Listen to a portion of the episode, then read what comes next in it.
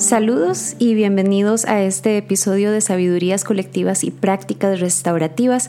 En esta experiencia quiero presentarles una conversación que tuve con dos amigos muy queridos sobre lo que es el tema de la fe, la política y las inquietudes que tenemos sobre la realidad en Costa Rica. Un espacio de conversación más allá de lo que pueda decir yo, escucharlos a ellos. Así que con mucho agrado los paso directamente al episodio.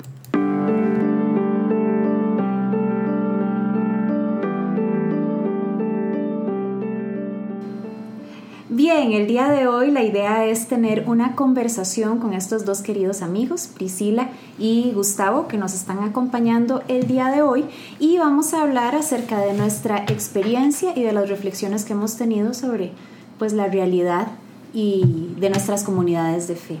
Entonces, la primera pregunta que tengo para ustedes es que nos cuenten un, por, un poquito acerca de, de quiénes son. Bueno, mi nombre es Priscila, eh, soy originaria de México, pero tengo ya varios años viviendo en San José, Costa Rica. Soy comunicadora social, cristiana, eh, activista feminista, em, aventurera muy sarcástica y con una fuerte pasión por la promoción de la justicia y también por disfrutar. Bueno, mi nombre es Gustavo, Gustavo Arguello, soy eh, cristiano también. Eh, trabajo en producción audiovisual. Eh, me gusta correr, corro en montaña. Me encanta la música, me encanta escribir y leer. Yo les agradezco muchísimo por participar del podcast y por también participar de este tema, ¿verdad? Que yo siento que es un tema que nos atraviesa de maneras muy personales.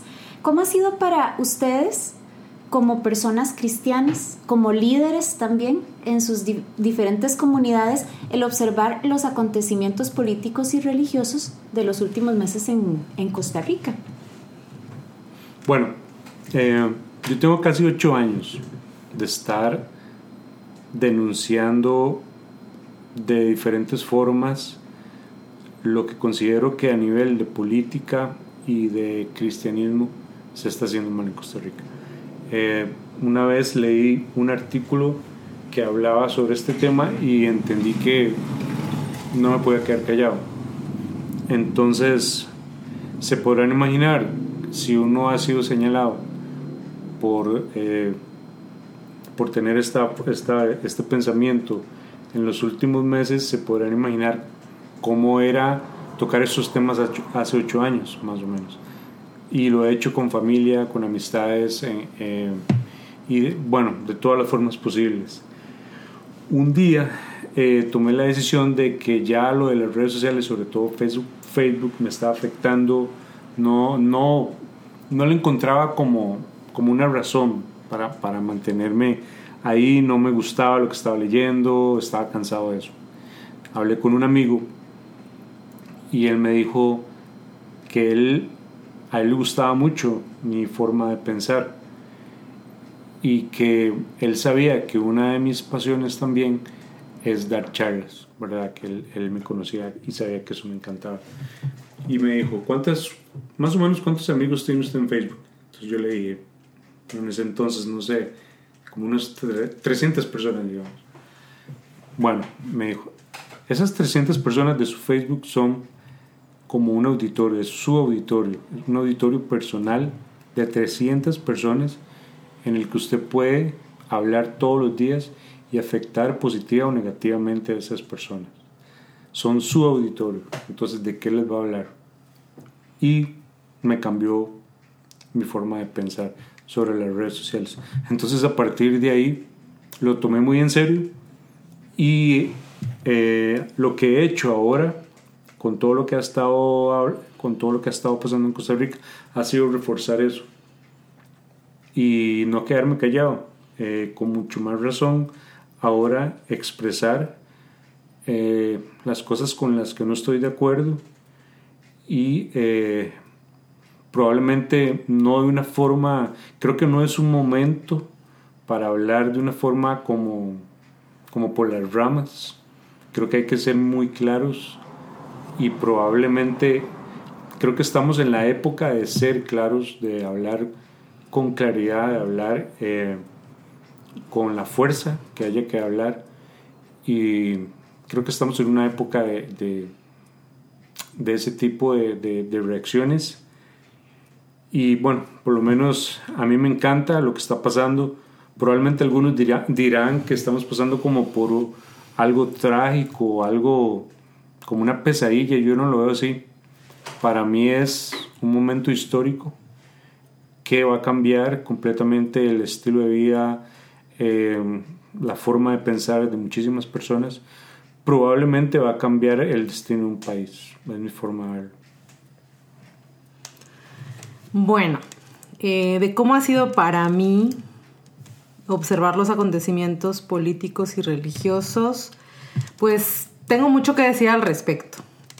Pero digamos desde la posición de líder cristiana, eh, que también algo que no señalé, pero que, que es otra de mis grandes pasiones, es la teología, la reflexión bíblico-teológica. Y desde ese lugar ha sido muy interesante. Eh, porque ahora que Tavo menciona lo de los auditorios, ¿verdad? Pensar eh, cuáles son los grupos con los que yo interactúo más frecuentemente, con quiénes converso, quiénes me leen o me escuchan. Eh, eso ha sido interesante en relación a este tema porque no, no fue un momento fácil y digo fue, entre comillas, porque no ha pasado. Creo que el proceso político electoral o el evento de la elección en sí, aunque ya pasó, eh, refleja muchas cosas de lo que esta cultura costarricense, que no es homogénea, por supuesto, ha vivido y también de lo que está por vivir. Yo creo que las aguas se van a dividir cada vez más Em, y eso, como dice Tavo también, nos lleva a no andarnos por las ramas, a decir las cosas como son, con mucho corazón, pero sin tibiezas. Y en ese sentido, pues para mí fue muy interesante el proceso, fue desafiante sobre todo, eh, porque había muchas eh, posturas encontradas amigas y amigos o conocidos y conocidas de diferentes comunidades de fe, de organizaciones basadas en la fe, de instituciones teológicas o de otros sectores de creyentes, pues combatían y diferían en sus posicionamientos. Otros eran más conciliatorios, ¿verdad? Y, y eso también fue muy bueno distinguir. Entonces para mí fue un tiempo pues de mucho ajetreo, de mucho trabajo, porque también estuve colaborando fuertemente y muy metida con movimientos feministas, eh, donde había mucho interés y apertura en entender la teología, las teologías latinoamericanas en medio de este proceso, entender el papel de lo religioso en lo político, en la esfera pública entonces en ese sentido para mí fue muy enriquecedor, pese a lo tenso que fue. Y me encontré a mí misma como un puente. Creo que esa es una palabra que a mí me, con la que me gusta identificarme. Y me gusta estar en espacios que son puente también. Entonces para mí fue así. Em, me sentí desafiada, me sentí enriquecida, me sentí escuchada, me sentí atacada en otros momentos eh, sí recibí ataques muy fuertes de gente que jamás lo pensé, gente de, larga data en mi vida, em, incluso comentarios xenófobos, ¿verdad? De mandarme a mi país, porque no tenía nada que opinar en este país, incluso de usar mi fe para, para un fin partidario, cosa que nunca hice. En fin, fueron momentos de mucha tensión que creo que se seguirán viviendo, pero en, en ese preciso eh, en esa etapa que vivimos en Costa Rica fue muy, muy interesante, enriquecedor, fue una oportunidad y para mí fue alentador ver la apertura de muchos grupos creyentes y no creyentes. Y los ataques y demás, bueno, eso siempre va a haber. Así que no hacer caso de eso, pero estar consciente de que las aguas se van a dividir más. Sí, yo encontré una vez una frase y, no he logrado definir de, quién ha salido, ¿verdad? Pero me lo sigo preguntando que decía que nos han enseñado que no debemos hablar de política ni de religión y que lo que tenían que más bien enseñarnos era cómo hablar de política y de religión de una manera civilizada. Entonces yo valoro mucho que ustedes estén participando de esta conversación conmigo hoy porque es el tema de nos atraviesa, nos preocupa, se van a dividir más las aguas. ¿Cómo podemos hablar acerca de esto? Mucho se ha dicho, ¿verdad?, de que la política y la religión no, no se deberían mezclar. Es algo de lo que, de lo que se habla. ¿Cómo han observado ustedes a la gente reaccionando a esto? ¿Qué, qué opinan ustedes acerca de esto? De si se deben o no mezclar política y religión. Bueno, es un tema complejo y creo que lo primero que hay que admitir es que no estamos totalmente conscientes ni conocemos todo sobre esta temática. Y creo que esa primera admisión nos va a ayudar para reflexionar y dialogar mejor. Em, creo que en definitiva en esta coyuntura político-electoral, no solo en Costa Rica, sino en América Latina, en estas coyunturas políticas, donde vemos una, em, no diría que están surgiendo o emergiendo como espontáneamente, pero lo vemos más visiblemente, ciertos sectores del grupo neopentecostal evangélico en ciertos espacios de poder político nos ha llamado mucho la atención. Pero no nos puede hacer olvidar que estos pactos y alianzas de poder, y quiero subrayar eso, entre cúpulas, y también lo subrayo, políticos, religiosas, empresariales, etcétera, nacionales y transnacionales, se han dado desde hace muchas décadas. No es nuevo.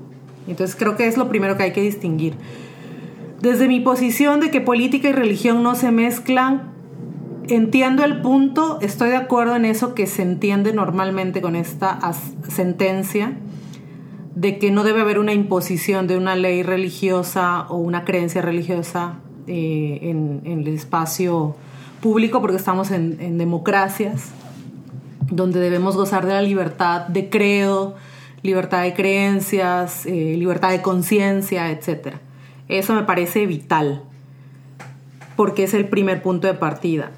Pero creo que ha habido muy poco debate y muy poca reflexión sobre lo que es lo religioso y el rol de lo religioso y, lo teológico y el rol de la fe, cualquiera que ésta sea en el espacio público. Creo que lo religioso, las religiones son constitutivamente políticas y públicas. Entonces, intentar una y otra vez hacer una división per se, me parece que nos distancia de una reflexión más profunda que nos ayuda a mirar en verdad que lo que necesitamos es la libertad religiosa, pero no escrita, sino practicada.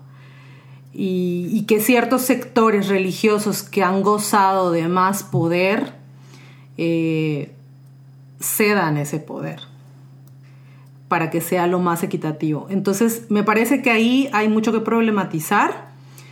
Eh, hay personas que sienten amenazada su libertad de culto. Me parece que, que las... Yo lo que he visto que el grosso de la gente que piensa eso realmente no está siendo amenazada en su libertad de culto. Creo que hay otros sectores religiosos que sí lo están siendo, que incluso están silenciados o invisibilizados y que por eso es necesaria la libertad de credo, la libertad religiosa en la práctica y obviamente en la ley, ¿no? Pero creo que el debate de lo religioso como constitutivamente político es urgente, porque creo que no lo estamos entendiendo. Entonces ese es mi punto de vista. A mí me parece que lo de la política y religión y que bueno, que es la frase de que no se puede mezclar, me suena, bueno, no sé cuántas veces se habrá, la, habré visto en redes sociales en estos últimos meses. pero sí, cuando, cuando me pregunto por qué la he visto tanto, entonces trato como entender quién, qué personas son las que publican o las que acostumbran a decir estas frases. Y creo que hay muchísimas iglesias en, las que eso, eso se enseña, ¿verdad? De que la política y religión no se mezclan. Em, creo que lo ven como, como algo que probablemente podría ser hasta pecado o, o algo pecaminoso, no sé.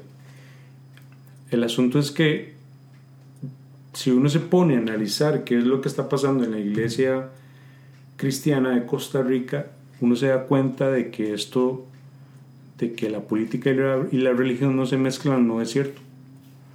Porque por personas cercanas, sobre todo en iglesias rurales, de zonas como Cartago, de zonas como San Ramón, San Carlos, eh, me enteré de que ciertos pastores estaban como, estaban como diciéndole a la gente de sus iglesias que eh, lo que estaba pasando o lo que se venía era muy peligroso y que la única forma de combatir eso era votar por cierta persona, ¿verdad?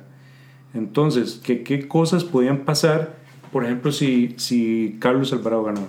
Bueno, se sacaba a Dios del gobierno eh, iban a, imponer un montón de cosas contra sus creencias a sus hijos en las escuelas y colegios, que iban completamente contra sus creencias y su forma de pensar y su espiritualidad y las cosas que esas personas creen, y que iba a ser obligatorio. Después, eh, por ejemplo, bueno, lo de que se iba a aprobar el matrimonio entre personas de un mismo sexo. Y así un montón de cosas más, una lista interminable. Se iban a cerrar iglesias también, que eso bueno, tiene mucho tiempo de que se dice, pero ahora con este montón de guerra política que tuvimos, eso se empezó a decir más. Eso era una de las cosas que pastores estaban diciéndole a la gente en sus iglesias. Entonces, ¿cuál es la reacción natural de una persona de estas? Cuidar su iglesia, cuidar su iglesita de tal vez 10, 20, 100, 200, 300 o más personas, cuidar su espacio, su espiritualidad, su, su creencia. Entonces, ¿de qué forma lo hacen? Primero, votando por la persona que no va, con, que no va a traer peligro a su forma de pensar, a sus creencias. Segundo, que es lo que encontramos un montón, las personas que se meten a redes sociales empiezan a combatir o a pelear contra las personas que piensan diferente. Y ahí es donde uno decía, ¿por qué es que mi tía que vive en un pueblito allá de Cartago adentro está peleando conmigo? O sea, ¿quién le, le puso en la cabeza estas cosas? ¿En qué momento? Y claro, eh, son personas que tal vez en sus iglesias les metieron este tipo de ideas. Y ideas que probablemente ni siquiera son como la realidad de lo que pasó o de lo que iba a pasar. Entonces, por eso es que creo que lo de que la política y la religión no se mezclan no se cumplió esta vez.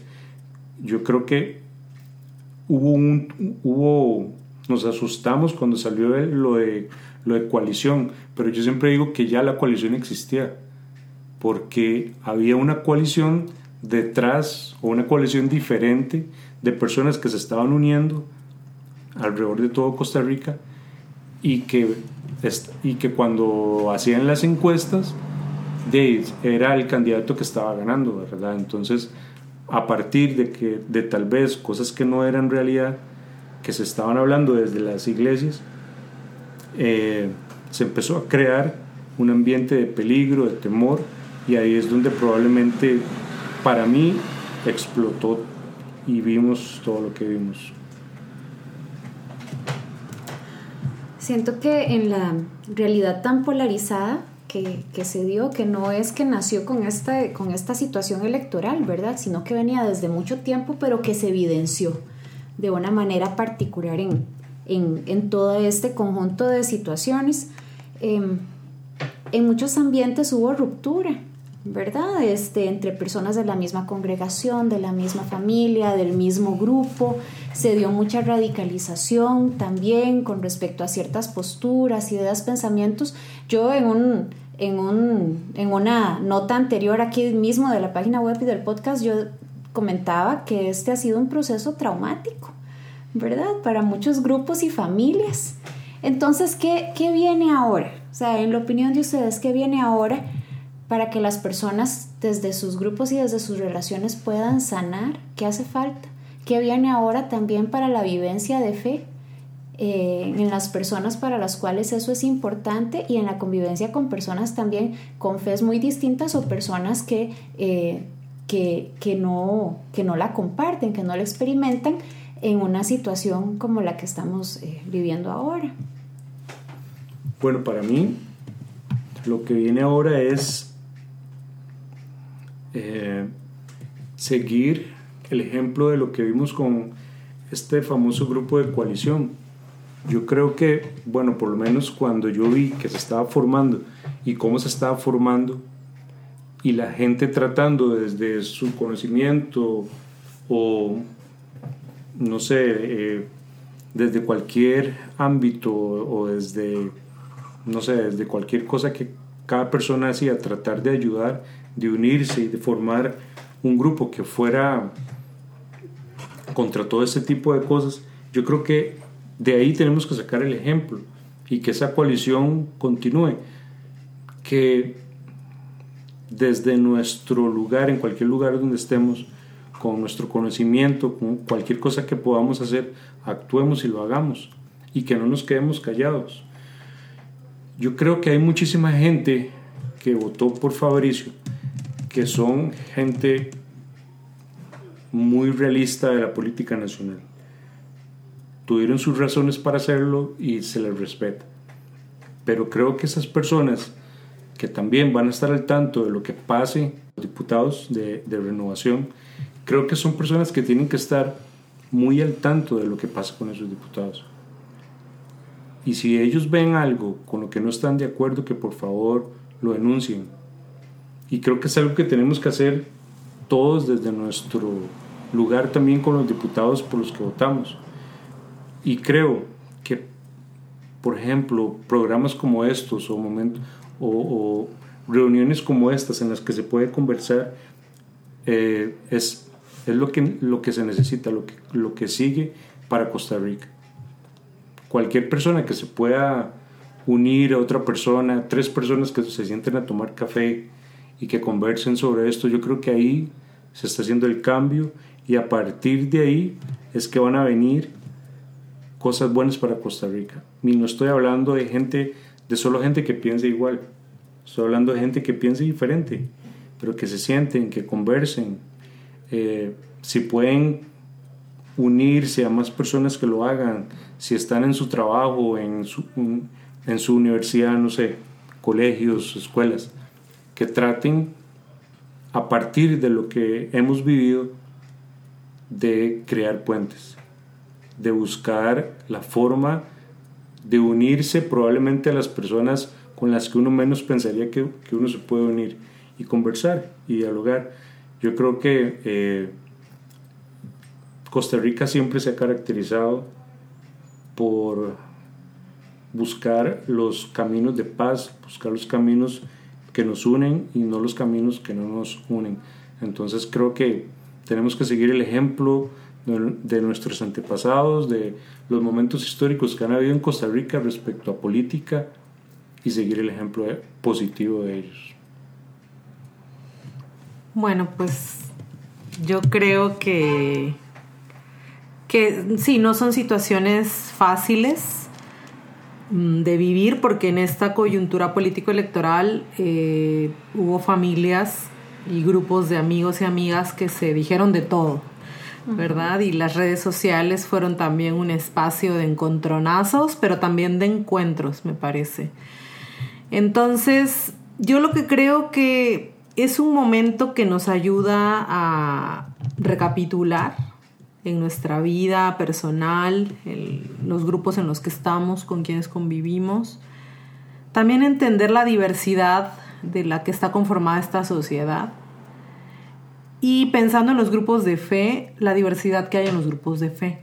Porque creo que algo que tuvimos que estar aclarando mucho y tendremos que seguir aclarando y explicando es la gran diversidad y pluralidad de voces y posicionamientos y prácticas que hay en los grupos llamados evangélicos y católicos también.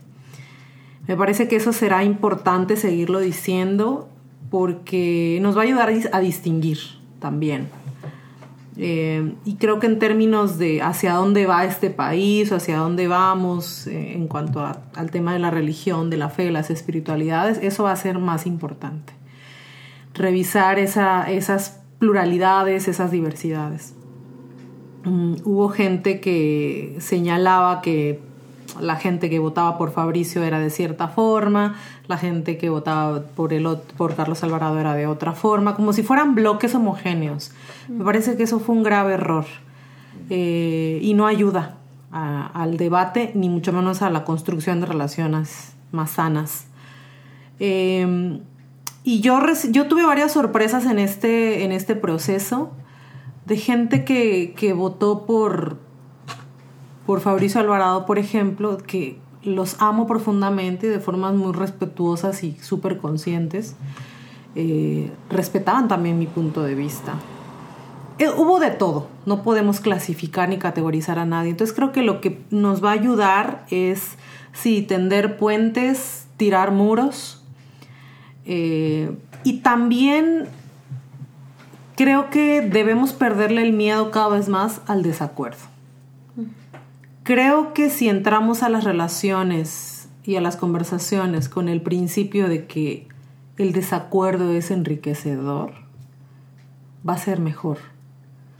Porque no tenemos que estar de acuerdo. Y en ese afán de querer estar de acuerdo, podemos llegar a imponer o a traspasar líneas. Y eso es muy, es la tendencia natural entre comillas, natural, pero así nos han socializado de que el acuerdo, el consenso es lo que hay que lograr. Y no siempre. Me parece que el desacuerdo y la incertidumbre son dos cosas que, que nos enriquecen, que nos llevan a explorar y a curiosear, ¿no? Un poco lo que piensa, lo que siente la otra persona, visitar otras rutas, nuevos caminos y darnos la oportunidad de, sí, de pensar o sentir distinto, o quizás no, pero dejarnos interpelar por la otra persona. Parece que eso es hasta incluso divertido eh, y alegre, ¿no? También en todo esto hay que buscar el disfrute, porque si no estamos en la constante tensión de, sí, de la transformación social y política, pero tenemos que estar pensando siempre que esta también va a venir por los afectos, va a venir por el disfrute, por el placer por el cuerpo mismo, nos tiene que pasar por ahí, por el abrazo, por el afecto, en medio de la disidencia, de la distancia o la diferencia. Me parece que por ahí va y, por eso apelo a la conversación también, al rato de café eh, y también a otros espacios como este, ¿verdad? O, plataformas más públicas, eh, posts en Facebook, eh, qué sé yo. Me parece que todos los espacios son positivos o los podemos hacer positivos, pero creo mucho en la conversación. Eso me parece importantísimo y partir de que va a haber desacuerdo y de que este nos puede enriquecer. ¿Te acordás, eh, Pris, que el año pasado, con, cuando empezó a surgir mucho todo este tema de la ideología de género y el decreto ejecutivo que se da aquí en el país y que aquí en casa hicimos un círculo entre personas que pensábamos sumamente diferente? Y, y cuando estábamos preparándonos para ese día, yo estaba hablando con, con un colega del trabajo y le comentaba acerca de mi inquietud de tener ese espacio donde íbamos a ver personas que estábamos en desacuerdo y él me decía, tienen que tener muy claro cuál es y cuál no es el objetivo de ese diálogo. Si el objetivo es convencer, vamos a entrar en serios problemas, ¿verdad? Porque entonces esta idealización del consenso o del acuerdo es lo que nos lleva a tratar de imponer el convencimiento. Él decía, no, si el objetivo es que todos tengan una comprensión un poco mayor de lo que piensa ese, que piensa diferente, va a ser un espacio mucho más enriquecedor. Y, y, bueno, vos te acordás lo que fue esa experiencia, de verdad, de personas con pensamientos sumamente distintos, pero que fue una experiencia muy agradable. Y luego comimos también, eso también fue importante. Yo les agradezco mucho por compartir esta reflexión conmigo. Antes de ya cerrar el espacio, quisiera preguntarles si hay algo más que les gustaría decir antes de que terminemos. Yo tengo la palabra. ah, perdón, nada más para explicar, porque en un audio no se ve. Nosotros hemos utilizado objeto del diálogo, pieza del diálogo como la que utilizamos en los círculos educativos o restaurativos y la hemos estado compartiendo. Yo creo que en medio de todo la capacitación, formación, entendimiento que podamos tener de estas temáticas, y del seguimiento que debamos darle como ciudadanas y ciudadanos responsables, no se nos puede olvidar el amor. Y el amor no hablo románticamente, de corazoncitos y de que me hace sentir bien la persona, no, sino el amor eh, como la posibilidad de encontrarme con la otra persona, de abrazarla, de querer conocerla, y de que nada de esto nos lastime el amor y que si nos, nos lastimó la relación la podamos curar. También creo que sucede y es legítimo que suceda cuando nos encontramos en espacios que ya son tóxicos o con personas que tienen prácticas más tóxicas, con las que ya no hay posibilidad de diálogo, bueno, eh, salir, ¿verdad? Retirarse, y admitir que ahí a veces no es posible crecer o reflexionar en colectividad. Pero creo que en la mayoría de los casos sí hay posibilidad. Entonces creo, apelo a eso, a que lo intentemos y que nos abracemos em, sin romanticismos y, lo subrayo porque no es una cosa que sucede así, es una decisión y es todo un desafío. Entonces yo apelo a eso y a que em, también nos, nos atrevamos a explorar nuevas rutas, nuevas sendas y que incluso las hagamos. Esa es mi posición. Y, y, también que podamos profundizar, porque me parece que hay cosas que se quedaron como que en medio de este proceso, que nos hicieron ver lo que pasó en el proceso electoral de una manera muy superficial, que no logra que profundicemos en, en otros debates. Es como que esto pasó y ya y no, no fue un evento, es parte de un proceso en el que vamos a tener que seguir construyendo, reconstruyendo y en casos destruyendo los muros que nos separan. Yo creo y me sentiría muy feliz de que a partir de todo lo que hemos vivido, nuestro cristianismo se convierta eh, en un cristianismo de denuncia y de resistencia eh, por lo menos es la enseñanza que yo me llevé y que de hecho lo apunté, lo escribí, porque no quiero que se me olvide, lo compartí también. No me considero un cristiano, eh, digamos, tal vez hecho como a la medida del pasado antes de, que, antes de vivir todo lo que vivimos en estas elecciones. Creo que a partir de estas elecciones eh, como que me quité ese, eh, esas características del cristiano pasado y me convertí eh, hacia un cristianismo de denuncia y resistencia. ¿Qué significa eso? Creo que tiene que ser nuestra bandera para todo lo que viene. Porque yo creo que esto es una muestra de que las cosas que vienen podrían ser un poco más duras, un poco más difíciles, más difíciles, y creo que nos tenemos que unir.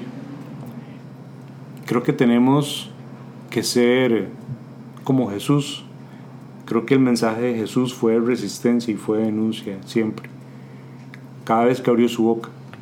Y eso no significó amar menos o amar más. Entonces creo que es la enseñanza que me llevo de todo esto y creo que es hacia donde Costa Rica y los cristianos, es un mensaje para los cristianos de hecho, Costa Rica deberíamos de ir. Pues muchísimas gracias a todos. Yo coincido, ¿verdad? Creo que es un tiempo en el que necesitamos hablarnos directamente, establecer puentes para el diálogo y hacerlo pues sí, a través de los afectos, ¿verdad? A través del encuentro. Gracias por estar acá y ojalá que no sea la última vez. Sí o no. Gracias, Claire. Gracias. Tavo.